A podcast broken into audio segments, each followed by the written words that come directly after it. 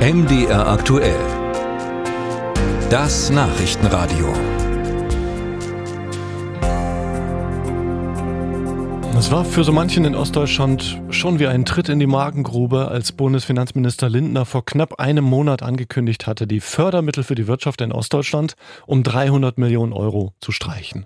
Sachsens Ministerpräsident Kretschmer reagierte scharf und sagte, die Fördermittel sind existenziell, um den Umbau der Wirtschaft hin zur Klimaneutralität zu erreichen. Und wenn man das wegnimmt, ist eine wesentliche Voraussetzung dafür genommen.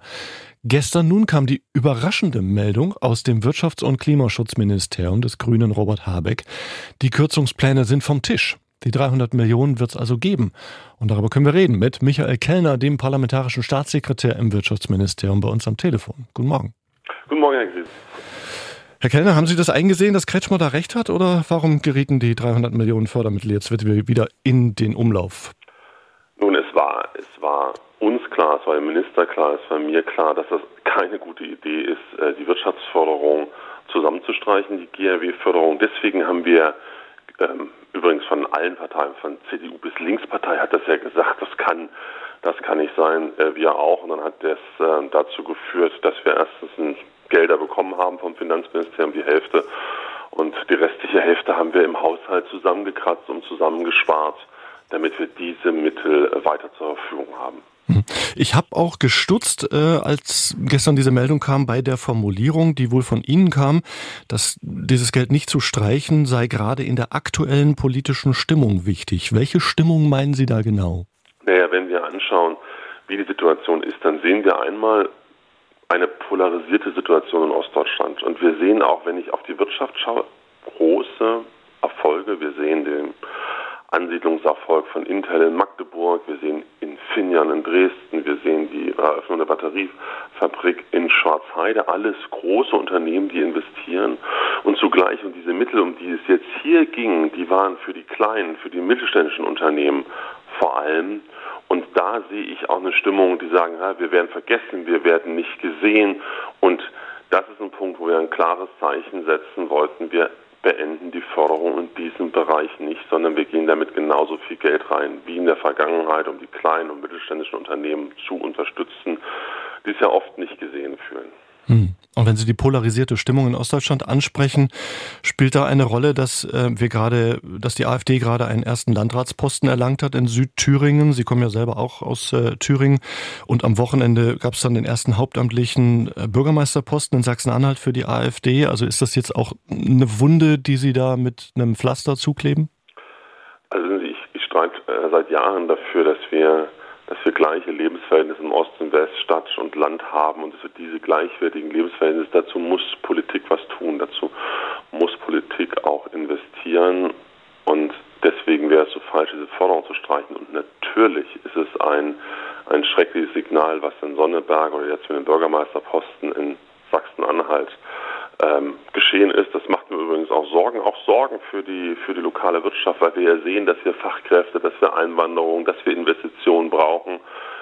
damit äh, schwieriger und ähm, nicht leichter. Und ich sehe auch diese diese aufgeheizte Stimmung. Ein Teil macht sich auf ins Neue, sieht wir wir wir müssen vorangehen in den Klimaschutz, in Investitionen in die Zukunft. Und ein anderer Teil sagt, ich, ich will nicht mehr, ich kann nicht mehr, ich habe genug Veränderungen in meinem Leben erlebt. Und in dieser polarisierten, aufgeheizten Stimmung dann zu sagen, wir nehmen das wichtigste Wirtschaftsförderungsinstrument und kürzen das um 40 Prozent, das hat mir von vornherein nicht eingeleuchtet. Und das hat jetzt auch den Ausschlag gegeben bei Finanzminister Lindner, also die beiden AfD-Wahlsiege?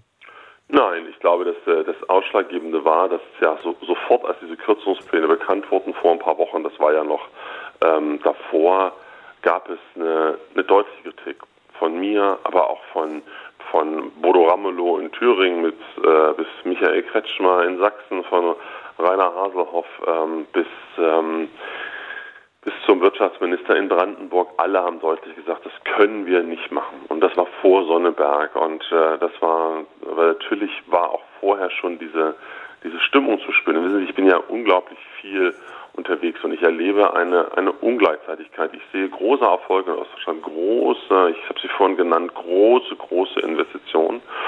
Ähm, Und zugleich sehe ich, dass, ähm, dass es eine Erschöpfung gibt, dass es ein, ein, ein, ein Ablehnen von, von weiteren Wandel gibt und dass es auseinanderklafft. Und das wollen wir nicht zulassen. Und wir wollen sozusagen helfen, gerade auch kleine und mittelständische Unternehmen, dass sie prosperieren können und äh, dafür auch Investitionen bereitstellen. Hm.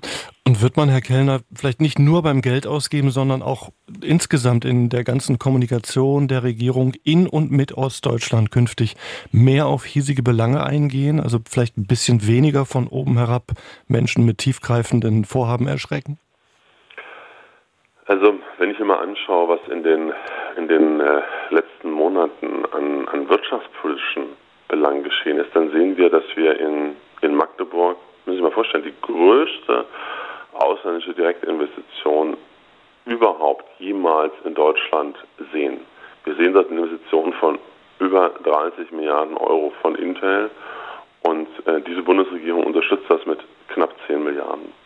Ähm, ich will sagen, vieles von dem, was wir gerade in Ostdeutschland sehen, diese großen Ansiedlungen, die kommen natürlich, weil wir in Ostdeutschland im Bereich Chips super ausgebildete Fachkräfte haben, weil wir viel erneuerbare Energien haben, viel grüne Energie, weil die Unternehmen wollen damit produzieren, ähm, dass wir Platz für solche Ansiedlungen haben.